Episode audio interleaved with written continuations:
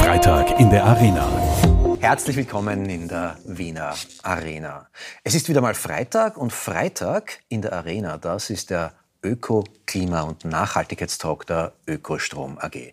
Ich begrüße euch ganz, ganz herzlich hier. Mein Name ist Tom Rottenberg und mit mir gemeinsam sagt Ulrich Streibel. Hallo. Herzlich willkommen.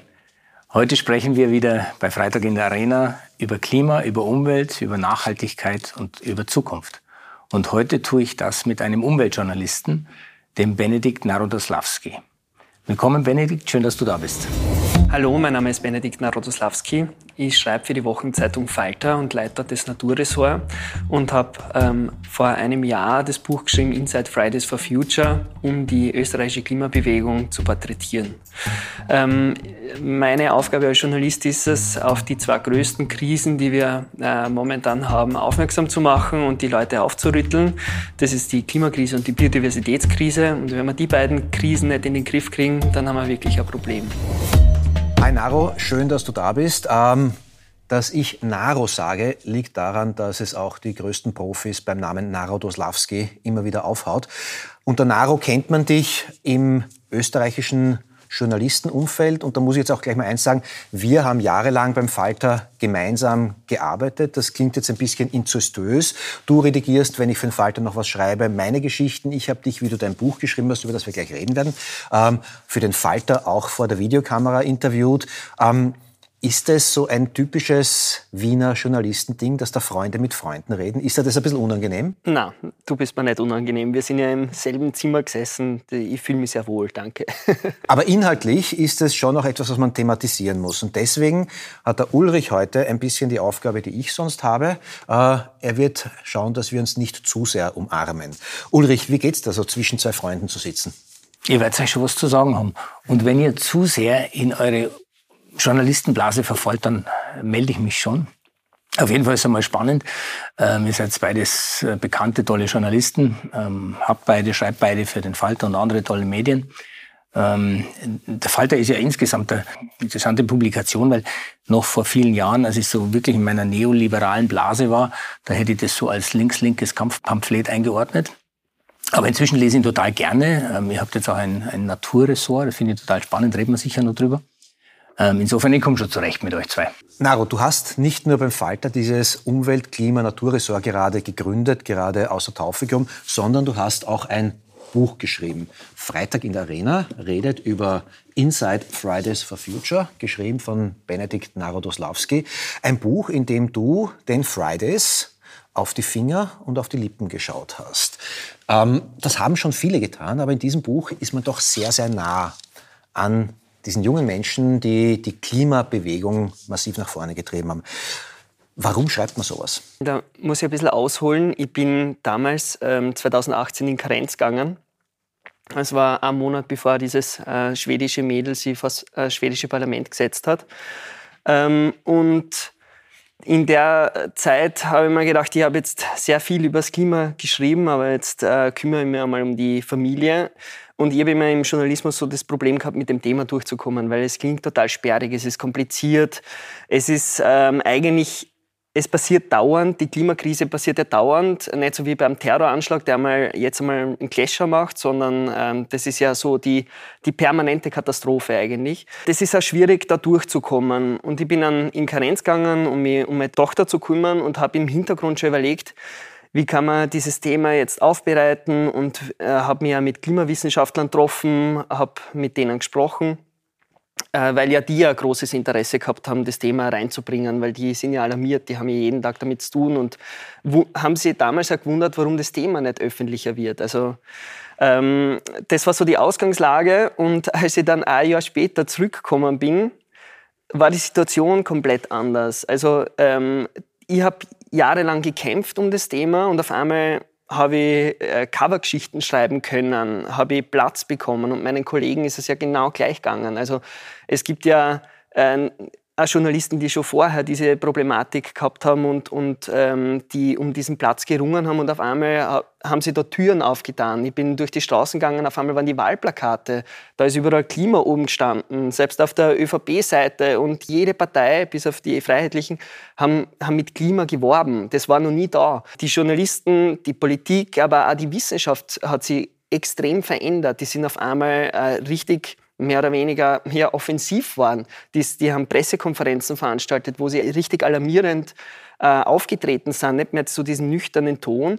Und all das hat eigentlich diese Bewegung ermöglicht. Also sie hat die Medienlandschaft verändert, sie hat die politische Landschaft verändert, sie hat äh, die Wissenschaft verändert, sie hat sicher auch die Jugend politisiert und ich merke es in meinem Umfeld, Leute haben über das Klima zum Reden angefangen, ähm, die vorher einfach nicht daran interessiert waren oder waren noch einmal viel elektrisierter.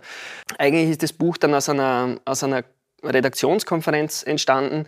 Ich wollte halt vor dem größten Klimastreik im September sagen, ich will jetzt erklären, wie das passiert ist. Wir haben ja vorher schon die Greta Thunberg einmal kurz getroffen für ein Interview und ich habe ein großes Porträt drüber gemacht. Aber ich wollte da die, die österreichische Bewegung sagen, wie haben die das geschafft, dass 100.000 Leute am Heldenplatz stehen? Wie geht sowas?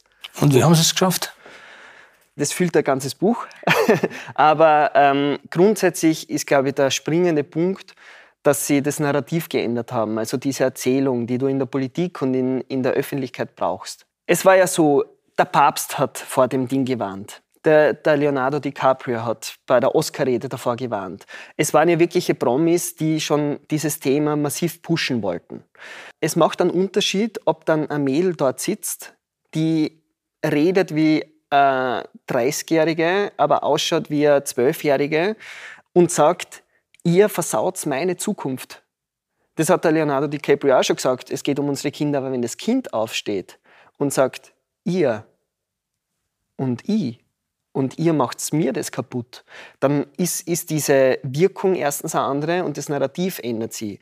Wir haben ganz lang über diesen traurigen Eisbären geredet, der da auf dieser einsamen Scholle herumtreibt und äh, dieser Eisbär tänzelt und jeder ist traurig, man, die Klimakrise tötet den Eisbären, aber eigentlich ist uns dieser Eisbär halt auch ziemlich egal, weil er ist weit weg und ich will jetzt eigentlich trotzdem mit dem Auto fahren. Aber wenn dein eigenes Kind, also ich bin jetzt Vater von zwei Töchtern, es gibt nichts Emotionaleres, als äh, du verhaust eigentlich gerade deren Leben. Und im großen Stil macht man das leider. Also wenn es da nicht zu einer Trendwende kommt, dann schaut es wirklich so aus. Das ist ja nicht äh, nur so dahingesagt, sondern da stehen ja wirklich ganz alarmierende Studien von den renommiertesten Wissenschaftlern dahinter. Und wenn die Wissenschaft das sagt, dann, äh, wenn man jetzt nicht an Aberglaube, äh, dem Aberglauben anhängt, dann muss man das ernst nehmen und dann muss man halt sagen, wir haben echt ein massives Problem. Und diese Fridays for Future Bewegung äh, ist einfach der Schlüssel gewesen, der zu einer irrsinnig großen Änderung geführt hat. Ende Mai 2019 hat es die EU-Wahlen gegeben.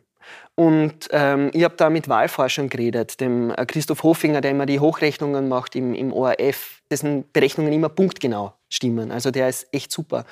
Und der hat gesagt, sie haben nicht gewusst, was da los ist. Sie haben es einfach nicht kommen gesehen. Auf einmal haben die Leute, hat es eine grüne Welle gegeben, nicht nur in Österreich. Es hat die Welle gegeben in Frankreich, in Deutschland, in, in den nordischen Staaten. Klima ist schlagartig in kürzester Zeit zum wichtigsten Thema in äh, sehr vielen Ländern waren und zum zweitwichtigsten insgesamt. Du erzählst uns jetzt, also irgendwie, dass irgendwie auf einmal, als du mit dem Buch begonnen hast, waren alle politischen Parteien, ähm, alle politischen Player, die Wirtschaft, alle haben auf einmal voll auf Klima gesetzt. Der Ulrich und ich sitzen hier und sagen jedes Mal, liebe Leute, uns rennt die Zeit davon. Wir müssen was tun.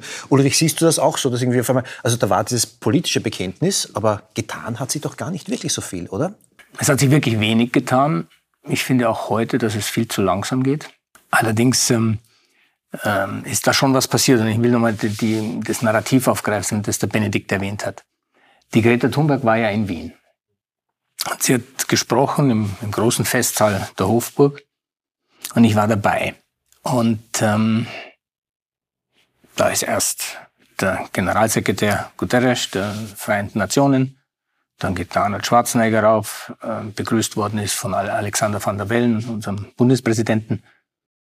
Und dann geht diese junge Frau darauf, ganz leise, ganz ruhig, stellt sich da oben hin, spricht ein brillantes Englisch in klar verständlichen Sätzen und sagt, ihr in diesem Raum, ihr habt die Macht. Ihr zerstört meine Zukunft und ihr seid verantwortlich. Und dann ist Totenstille im Raum. Da waren wahrscheinlich 800 Leute. Totenstille. Und dann langsam steht einer auf, dann stehen alle auf und beklatschen diese junge Frau. Weil das so eine Betroffenheit ausgelöst hat bei allen. So eine unglaubliche Betroffenheit. Und wo immer die auftritt, geht diese Betroffenheit den Menschen unter die Haut. So empfinde ich's. Ich habe die Greta Thunberg genau dazu gefragt. Ja? Und sie hat gesagt, sie versteht es nicht, warum die Leute klatschen. Weil sie tun ja nichts. Und äh, sie kommt sich dann, dann immer sehr lächerlich vor. Aber ich muss das ins Verhältnis rücken. Also diese Transformation, von der wir da sprechen, das passiert nicht auf Knopfdruck. 2018 im Sommer ist diese Frau das erste Mal vor das Parlament gezogen, kurz vor dem Parlamentswahl in Schweden. Ein Jahr später, 2019, stehen 100.000 Leute in äh, Wien auf der Straße, in einem ganz anderen Land. Sie hat mit einer Person begonnen, nämlich mit der Greta Thunberg, ein Schulmädchen. Und 2020 haben wir jetzt den Green Deal und 2021, ich meine, das äh, wird jetzt dich auch betreffen, äh, haben wir jetzt das Erneuerbaren Ausbaugesetz zum Beispiel, das jetzt kurz vor, vor dem Beschluss steht. Das heißt, erstens einmal hat es einen Regierungswechsel gegeben und die Grünen werden nie ins Parlament kommen. Die waren tot. Zu dem Zeitpunkt waren die tot. Und jetzt sind sie in der Regierung. Sie haben das das Ziel verankert 2040, Klimaneutralität.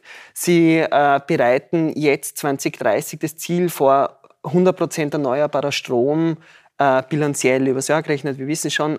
Aber da passiert gerade sehr viel. Und dass wir das jetzt nicht in einem Jahr schaffen, ist völlig klar. Mir geht das auch alles zu langsam, es stimmt. Aber es ist überhaupt kein Zweifel, dass da Unglaubliches in Bewegung gerät oder geraten ist. Allein, dass, dass die Europäische Investitionsbank über den Green Deal eine Billion Euro aufstellen soll für, die, für, für den Kampf gegen den Klimawandel, das sind 1000 Milliarden, sind zwölf Nullen, glaube ich das ist einfach so äh, ihre Summe, äh, dass man da schon was weiterkriegt. Und auch diese, dieser Wiederaufbaugedanke, dass man den grün macht, ist halt höchst sinnvoll. Wir dürfen ja nicht vergessen, dass diese Klimakrise seit den 70er Jahren wissenschaftlich bekannt ist und seit den 90er Jahren politisch am Tisch ist. Und es war immer zu wenig Zeit. Aber es hat sich noch nie so viel getan wie jetzt. Natürlich ist jetzt die Zeit sehr knapp, aber also das, was jetzt eingesetzt hat in den letzten Jahren, wenn das zehn Jahre schon vorher gekommen wäre, hätte man es viel leichter gehabt, aber es wäre vor zehn Jahren genau schon so eine unglaubliche Dringlichkeit gewesen. Ich habe mich damals auch gefragt, wir haben ja vorher darüber gesprochen, wie kann man da eigentlich klatschen? Was ist denn das? Beklatsche ich da mein eigenes Unvermögen oder klatsche weil es mir peinlich ist oder klatsche weil ich die Frau so toll finde? Und hoffentlich hat das ähm, Ähnliches ausgelöst bei allen anderen. Die Frage, wieso klatschen wir? Weil es ist ja meine Generation, wahrscheinlich mit der davor, also der meiner Eltern, die uns in diese Klimakrise geführt haben. Und deswegen haben wir eine besondere Verantwortung, diese Klimakrise auch zu lösen. Und das ist ja auch der Grund, warum ich in meinem Leben auch durchaus einen neuen Fokus gesucht habe. Ich war zwar immer in der Energiewirtschaft, aber nicht immer in der Erneuerbaren. Und ähm, da ist aber ganz klar zu einem Bruch gekommen vor Greta Thunberg, tatsächlich vor Greta Thunberg, aber vielleicht beschleunigt durch Greta Thunberg, einfach zu sagen, wir müssen unsere Kraft einsetzen, um die großen Dinge, die unser Leben bewegen, zu regeln. Und die Klimakrise ist die allergrößte Krise, die wir haben und die vielleicht die Menschheit überhaupt jemals hatte.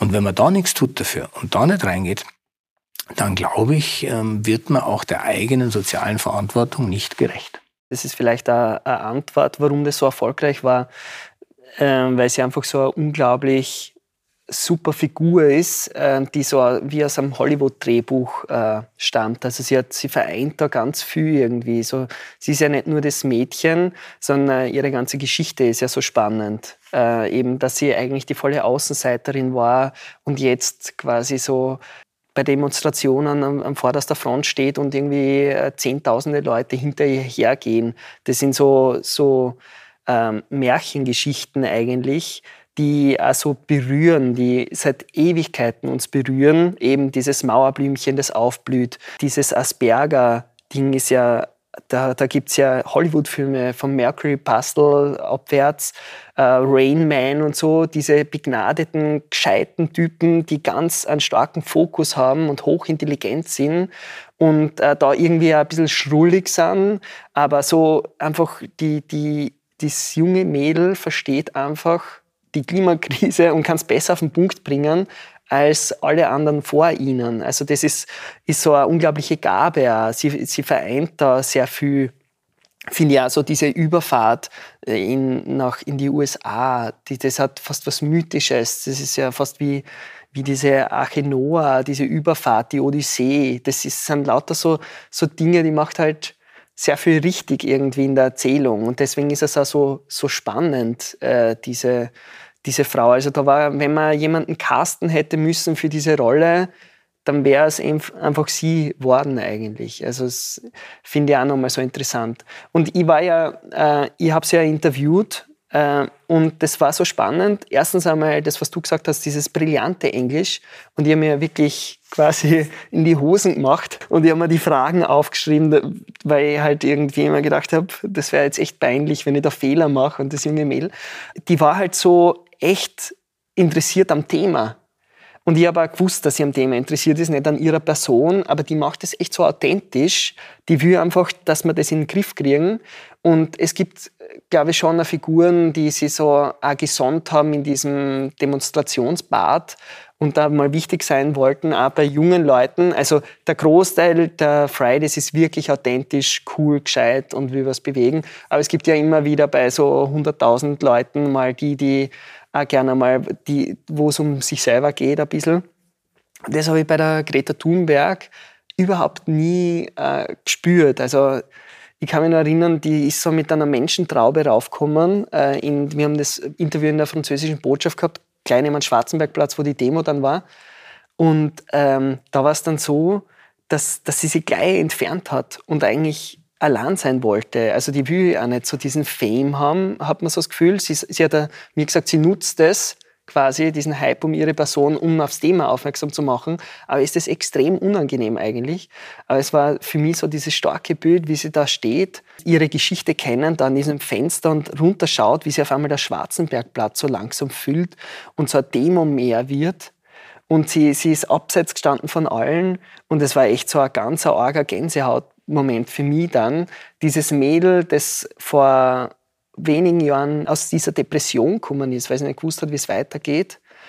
Jetzt zu sehen, dass auf einmal durch sie so viele Leute auf die Straßen gehen und gerade irgendwie die EU-Wahlen gewonnen haben, weil das war Wochen später, das war echt ganz magisch, obwohl sie total unmagisch ist. Also sie ist ja sehr zerbrechlich klein, wenn sie die Hand gibst, ist da überhaupt kein Druck oder so, sie ist extrem schüchtern.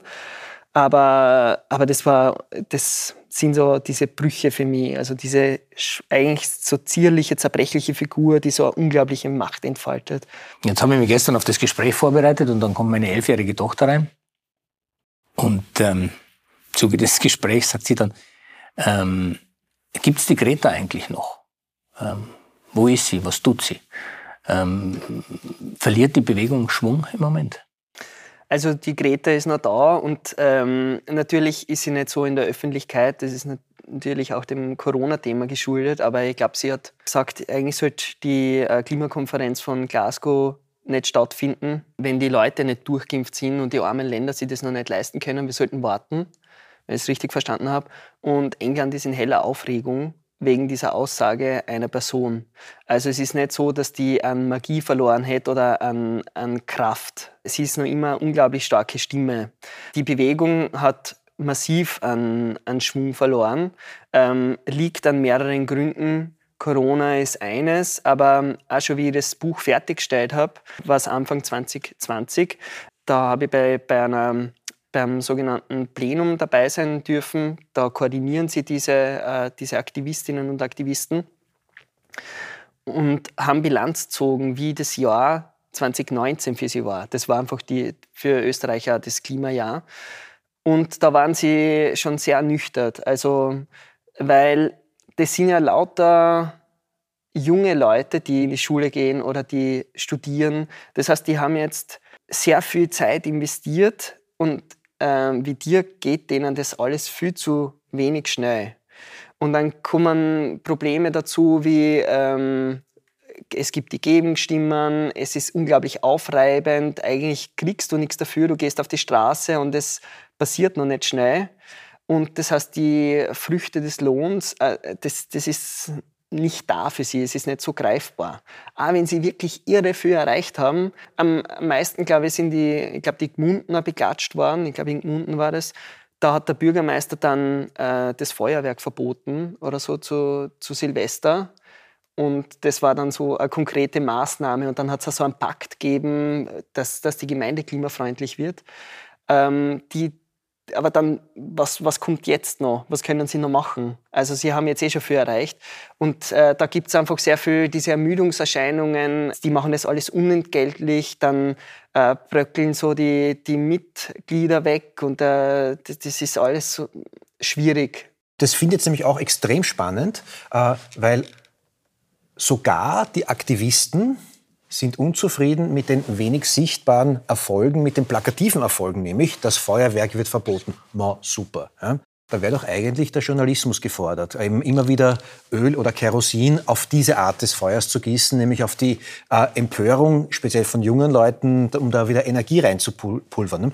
Die Frage ist, seid ihr nicht auch in einem Dilemma, dass ihr Themen beschreibt in euren Publikationen, und letztlich aber nichts daraus entsteht, weil ja aufgrund der Langfristigkeit dessen, was wir da tun müssen, gar nichts entstehen kann. Heute, morgen, übermorgen. Es geht ja gar nicht. Also seid ihr da in der gleichen Situation wie die jungen Leute, dass ihr eigentlich schreibt, schreibt, schreibt, euch bemüht, Stellung nehmt, aber dann das Gefühl habt, dass da ja eigentlich gar nichts passiert. Ich würde dem wirklich äh, widersprechen. Ich rede jetzt gar nicht einmal für den Falter, sondern es hat ähm, äh, in, unglaubliche Sensibilisierung geben für, für das Thema auch in anderen Medien. Also, dass der ORF jetzt mit einem Klimatag daherkommt, was insgesamt zu wenig ist. Aber ich habe mal vorher durchgeschaut, wie viel im Zentrum da ums Klima gegangen ist und es war nie. Und äh, die, mit dieser Bewegung hat auch der ORF reagiert und es ist natürlich meinungsbildend. Die Kronenzeitung ist jetzt nicht der wahnsinnige Freund des Falters, aber die haben eine Klimakampagne äh, gestartet und ähm, die Helga Krumm-Kolb hat noch immer regelmäßige Kolumne da drinnen. Also die, die äh, prominenteste Klimawissenschaftlerin von Österreich.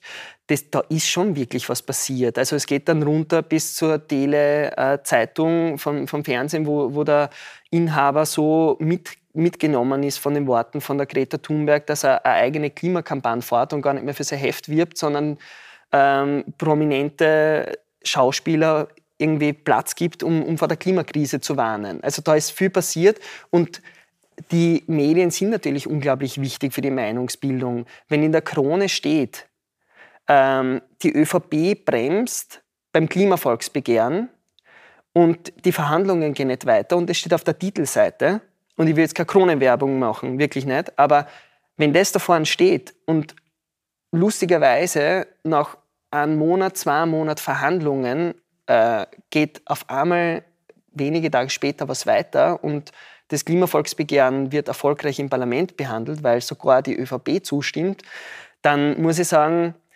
der Journalismus ist da extrem wichtig. Wir im Falter versuchen das ja eh laufend, denen auf die Finger zu klopfen, die es verbocken. Aber das machen nicht nur wir. Das macht teilweise der Boulevard, teilweise fängt der ORF jetzt an und ich glaube, das ist total wichtig. Und trotzdem äh, gibt es Umfragen, in denen immer noch zweistellige Prozentzahlen der Bevölkerung sagen, Klimawandel gibt es gar nicht. Äh, wo Leute sagen, äh, das ist ein natürliches Phänomen und auch wo sie sagen, irgendwie mehr Maßnahmen ähm, würden wir nicht mittragen. Äh, weil wir lieber mit dem Auto fahren wollen. Also äh, ja, der Journalismus setzt sich ein. Äh, Leute wie der Ulrich predigen auch regelmäßig, aber ähm, die Leute glauben es zum einen großen Teil noch immer nicht. Nein, das stimmt überhaupt nicht. Der Großteil der Bevölkerung, da gibt es Umfragen, ist zum Beispiel für die CO2-Steuer. Da gibt es ganz mächtige Player im Hintergrund, die dagegen sind und die das bremsen. Das ist mir schon bewusst, äh, dass es die gibt. Und das, äh, da gibt es ähm, dieses sehr gute Buch ähm, von Daniel Kahnemann, der so den, den Wirtschaftsnobelpreis als Psychologe gewonnen hat, der beschreibt, die, die was verlieren, die sind immer lauter als die, die was gewinnen, weil es ist psychologisch erwiesen, wenn du 50 Euro gewinnst oder auf der Straße findest, freust du dich nicht so stark drüber, wie du dich ärgerst, wenn du die 50 Euro verlierst. Die Verlierer sind immer die lauteren und stärkeren, weil die haben das schon und wollen es nicht hergeben. Und oft äh, ist ja sozusagen, wenn ich jetzt an, an die BV denke oder, oder Solaranlagen, äh, oft wissen ja die Installateure gar nicht, was da für ein Boom entstehen könnte. Bei meinem Vater hat auch ein Installateur das aufs Dach gehauen und hat mehr oder weniger gesagt, er glaubt jetzt nicht dran, aber eigentlich ist es sein Job. Also die, da, da, ist teilweise das Mindset noch nicht so, aber der Großteil der Bevölkerung ist, glaube ich, ist sich der Problematik voll bewusst. Ähm, die Frage ist jetzt nur mal, wie wir diesen Wandel gestalten. Das ist eigentlich die, die, die Geschichte. Und ähm, dass das wahrscheinlich wehtun wird und zu einer starken Veränderung führen wird. Beim EAG sehen wir es beim Erneuerbaren Ausbaugesetz. Wir reden da von 1200 Windrädern, die bis 2030 stehen. Wir reden von umgerechnet zwei Millionen Hausdächern mit Solaranlagen. Wir reden von fünf äh, Wasserkraftwerken von äh, Wien-Freudenau. Das werden wir sehen. Es werden Wälder aus Windrädern entstehen und es werden die Häuserdächer schwarz werden und irgendwo werden die Dinge stehen müssen. Äh, und da ist halt dann ein großer Konflikt, äh, Konfliktpotenzial auch mit dem Naturschutz zum Beispiel. Das muss man alles ausdiskutieren. Aber die Richtung ist einmal vorgegeben. Und das ist die richtige Richtung. Ulrich, bin ich da quasi wirklich der Reaktionäre, der sagt, irgendwie 15, 20 Prozent der Österreicher glauben nicht an den Klimawandel. Äh, Naro sagt, das ist alles irgendwie trotzdem im Fluss und äh, du sagst auch irgendwie, die Windkraftwerke, die Photovoltaikanlagen, das wird alles kommen. Bin ich der Berufspessimist? Es, es wird kommen, es kommen muss. Es gibt gar keine, gibt, es gibt keine Alternative. Also wenn wir uns vorstellen, das nicht zu tun, dann hätten wir zum Ende des Jahrhunderts fünf Grad erhöhte Erdtemperatur. Ähm, das kann man dann bei uns vielleicht gerade noch aushalten. Das ist dann so einer der letzten Flecken auf der Erde, auf der man leben kann. In den südlichen Ländern kann man dann nicht mehr leben. Wo gehen die dann alle hin? Zu uns. Und dann werden wir soziale Verwerfungen haben, die sind unvorstellbar. Das geht nicht. Das killt alle wirtschaftlichen Systeme, alle Gesellschaftssysteme, alle Sozialsysteme. Das geht nicht. Also das muss passieren. Die Frage ist, ist es jetzt immer bei allen schon angekommen? Ich weiß es nicht. Ich finde, ja, es wird viel drüber gesprochen, es wird viel drüber diskutiert, es gibt vieles in den Medien, im Fernsehen, in der, in der Presse. Haben es alle schon wirklich so weit akzeptiert und internalisiert, dass sie handeln? Fragezeichen. Weil, du hast jetzt öfters das Erneuerbaren Energieausbaugesetz ähm, erwähnt. Wir haben ein, ein ganz, ganz, ganz starkes Klimaministerium im Moment. Wirklich. Die eine hervorragende Arbeit machen. Ähm, und da wirklich was vorwärts bringen. Wir haben aber gleichzeitig in den Bundesländern nicht die gleiche Unterstützung. Also ich glaube, irgendjemand muss den Landeshauptleuten sagen, es gibt die Klimakrise und es ist auch eure Verantwortung, dafür etwas zu tun. Da finde ich, ist der Gedanke noch nicht ausreichend durchgedrungen. Und da würde ich hoffen, dass auch ihr Journalisten schreibt und dafür sorgt, dass dieser Gedanke sich in die Bevölkerung hineinzieht und in die lokale Politik, weil da passiert es am Ende. Wenn du sagst, die Dächer wären schwarz, weil die Photovoltaikplatten eben schwarz sind und dort stehen Windräder, dann müssen wir alle auch sagen, ja, das müssen wir auch akzeptieren, weil eine Kröte müssen wir schlucken. Und es ist immer noch besser, da stehen ein paar Windradeln, die vielleicht nicht sehr hübsch sind und ein paar Photovoltaikanlagen, die vielleicht auch nicht sehr hübsch sind. Aber stellen wir uns bitte vor, wie die Landschaft aussehen würde bei 5 Grad plus. Dann sind alle unsere Wälder tot, dann sind die Wiesen verbrannt, da schaut es ganz anders aus in Österreich. Also deswegen wird es passieren. Du hast immer Leute, die, die irgendwo dagegen sind. Es gibt nichts, wo du 100 Prozent kriegst. Nirgends. Und eigentlich sagt die Klimawissenschaft, lasst die reden, lasst die, die wirst nicht mehr umdrehen. Die wirst du nicht mehr kriegen. Reden wir jetzt quasi vom einfachen Huber-Maxel in seinem GTI oder reden wir quasi von der Erdöl-Lobby äh, und dem Konzernchef, der einfach irgendwie Fettkohle kassiert und eigentlich ziemlich geil findet, dass er Fettkohle kassiert. Also der eine hat natürlich ein wirtschaftliches Interesse, dass sein Leben so weitergeht, der andere auch, nebenbei gesagt. Aber es ist halt ein Unterschied, gibt es quasi der, der Ölmagnat, der dann irgendwie Interessensverbände anlobbyiert, die dann wieder Politik bestimmen. Ähm, das ist einfach kalkuliert, das ist ja logisch. Oder reden wir von dem Huber-Maxl, der eine Stimme ist von 8 Millionen oder 9 Millionen Österreichern. Da ist einmal die Frage, wen adressiert man? Ich finde, man sollte die Leute, die verantwortlich sind für Desinformation, und da gibt es ja Länder, die dahinter stehen, die das vorantreiben, die muss man vor dem Vorhang zehren. Aber den Huber-Maxl würde ich jetzt einmal in Ruhe lassen, weil wahrscheinlich hat er auch nicht wirklich die Zeit, sich damit zu beschäftigen. Und wenn er so gern GTI fährt, lassen wir dem sein GTI. Es geht um die großen äh, gesellschaftlichen Brüche. Also ich habe nichts davon, wenn man jetzt das Formel 1 Rennen in Spielfeld äh, quasi tötet. Es geht eigentlich darum, dass man die Alltagswege verändert. Wie jetzt einfach nur im Verkehr gesprochen. Es geht sozusagen um den großen Wurf äh, und es geht um die ganz große Veränderung und nicht so um dieses, okay, der, die Klimaministerin fliegt jetzt mit dem Flugzeug, das darf sie nicht. Das sind ja oft die Debatten, die sie dann entspinnen, wobei die fliegt, glaube ich, eh nicht. Aber das, das ist immer so Sachen, wie man die gute Idee desavouieren kann. Also, die will Klimaschutz machen, aber fliegt mit einem Flieger zur Klimakonferenz. Das ist halt eine absurde Debatte, ganz einfach, weil die Leute müssen natürlich irgendwo hinkommen, um darüber zu diskutieren, wie wir die Klimakrise retten. Ob der jetzt mit einem Flieger fliegt, ist wurscht. Wir brauchen nur so eine Steuer aufs Fliegen, sodass 99 Prozent einfach nicht mehr möglich wird. Ich finde das Rigorose und den Optimismus, wo hier sich ein bisschen jetzt irgendwie auch die Rollen äh, der sonstigen Gäste ein bisschen getauscht haben, finde ich ja sehr faszinierend. Was mich aber auch sehr fasziniert ist, ihr habt beide Kinder, ihr seid beide Väter. Äh, Fridays for Future ist eine doch sehr weibliche Bewegung. Jetzt reden hier trotzdem wieder drei Männer über das Klima und trotzdem kommt bei euch beiden immer wieder raus, ihr macht es nicht für euch, sondern auch als, Verantwortung für eure Kinder. Ähm, ist es etwas, ein, ein, Familiending, ein Familienthema, das euch irgendwie dazu motiviert? Oder äh, schreibst du, weil du deine zwei kleinen Töchter hast, mehr über Umwelt?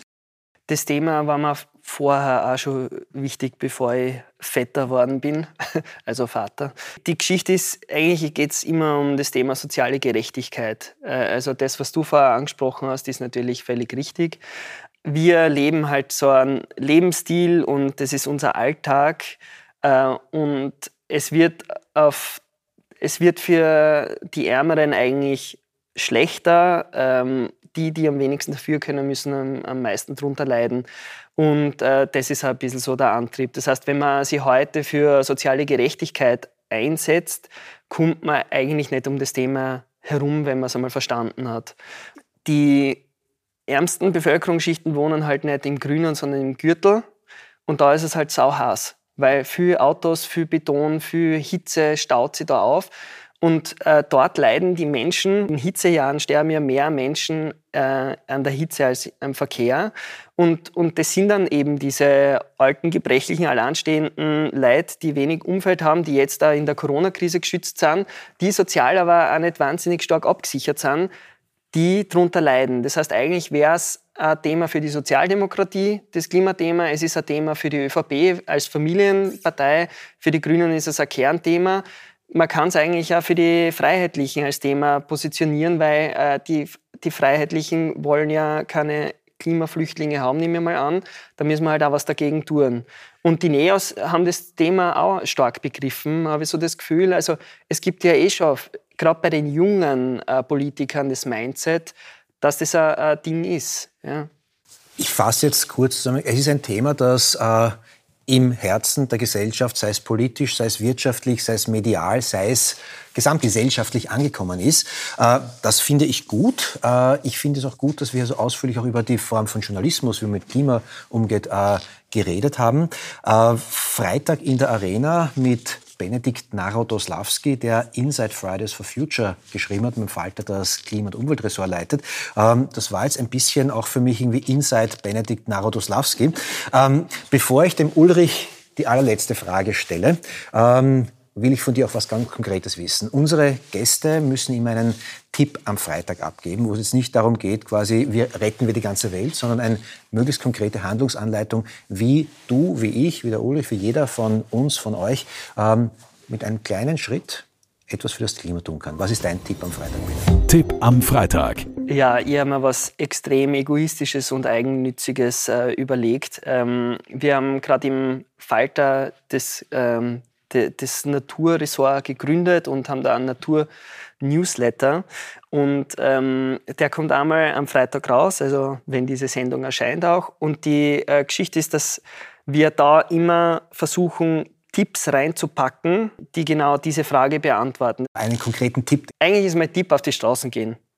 Weil eben genau die Fridays for Future Bewegung gesagt hat, das Problem ist ja an, der, an dieser Frage, ist ja, dass, dass das wieder ans individuelle Ding appelliert. Und ähm, wenn ich was gelernt habe von meiner Recherche vom Buch, ist, dass jeder quasi die Welt verändern kann, aber nur, wenn es dazu führt, dass es zu einem gesellschaftlichen Wandel äh, kommt, beziehungsweise die Politik unter Druck kommt und auch die Wirtschaft unter Druck kommt. Also die, die an den Hebeln sitzen, da wo der Ulrich eben drin gesessen ist, bei, bei dem äh, Forum in der Hofburg, ähm, das sind genau die Punkte, die Leute muss man erreichen und die kann man nur über Protest erreichen.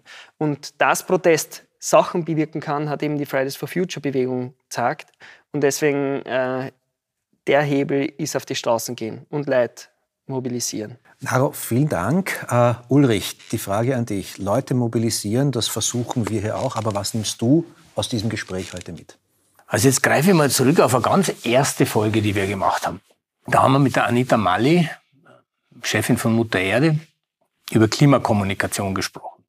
Und dann haben wir eine Reaktion eines Zusehers oder Zuhörers bekommen, ob wir total deppert sind, was soll denn das Klimakommunikation? Wofür ist denn das überhaupt da? Und das braucht überhaupt gar niemand.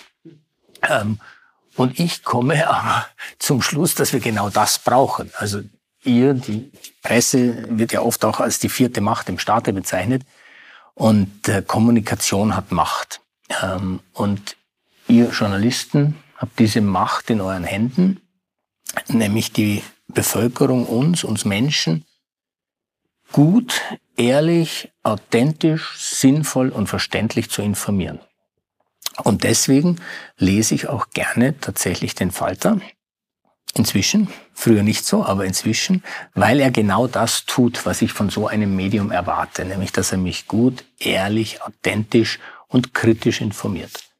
Und das nehme ich heute mit, dass ich mich freue und auch dankbar bin, ähm, dass es Menschen gibt wie euch und dass ich die Chance habe, mit euch zu reden. Und ich kann nur sagen, tut die Arbeit weiter, ihr seid da unglaublich wichtig.